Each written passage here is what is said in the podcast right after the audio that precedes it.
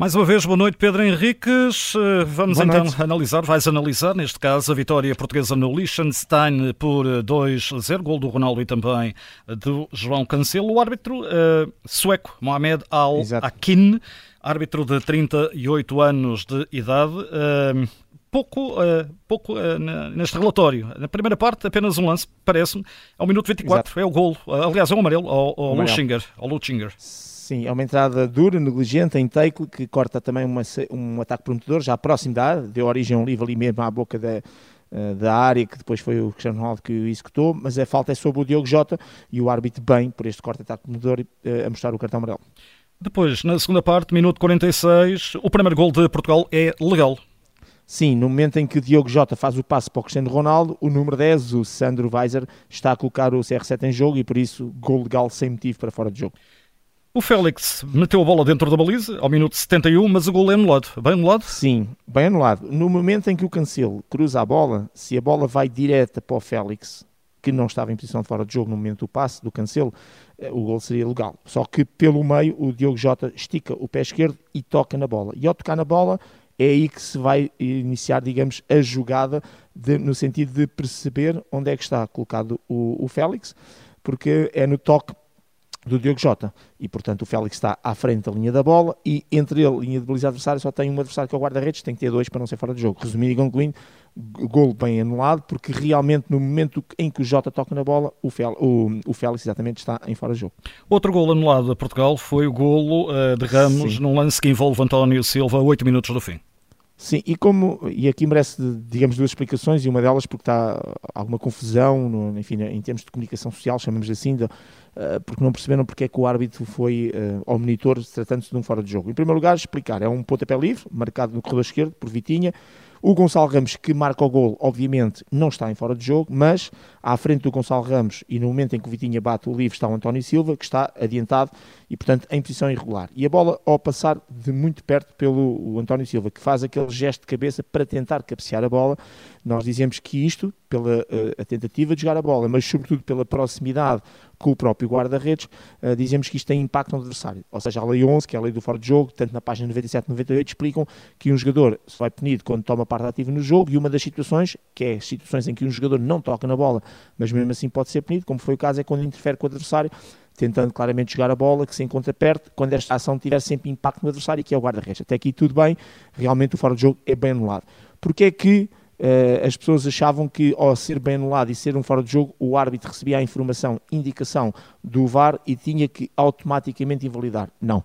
Só invalida quando são situações factuais. Ou seja, joga... se fosse o Gonçalo Ramos a ser punido por fora de jogo, vamos, uh, vamos por, por supor que ele estava fora de jogo e ele a tocar na bola, aqui o VAR só tinha que ver que o jogador que tocou na bola que era claro, ou estava ou não estava.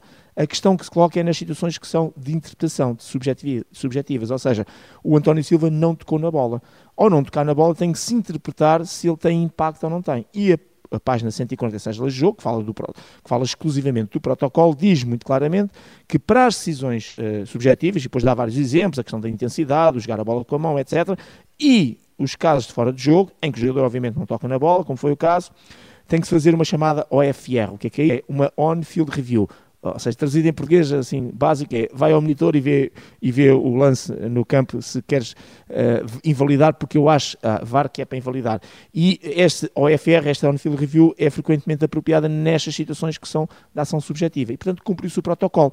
É lógico que o VAR não tinha dúvidas, que era fora de jogo, que o árbitro teria que também de invalidar, mas sendo subjetiva, é, é, o árbitro que tem que tomar essa decisão vendo o lance. E é esta a explicação pelo qual ele foi ao, ao vídeo árbitro, neste caso, perdão, ao monitor, verificar e confirmar e anular o, o gol e, e, no fundo, uma boa decisão.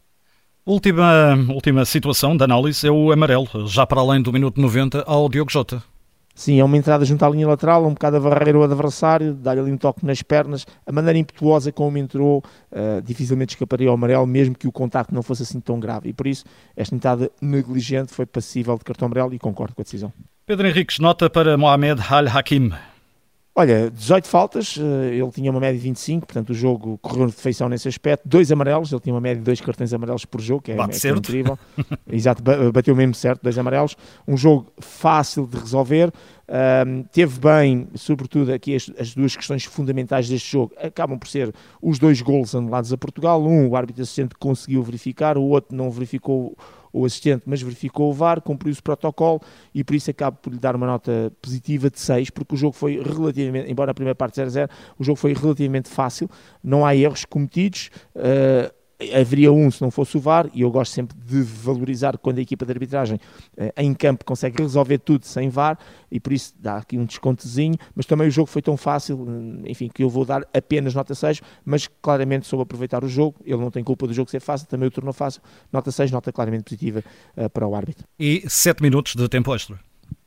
Sim, uh, tinha dito 6 e por acaso eu pensava que ele ia despachar aquilo, até disse aqui no direito que ele vai despachar com 3 ou 4 minutos. Exatamente. Uh, sim, tem, tem a ver com as substituições, já sabemos que é 45 segundos para cada paragem.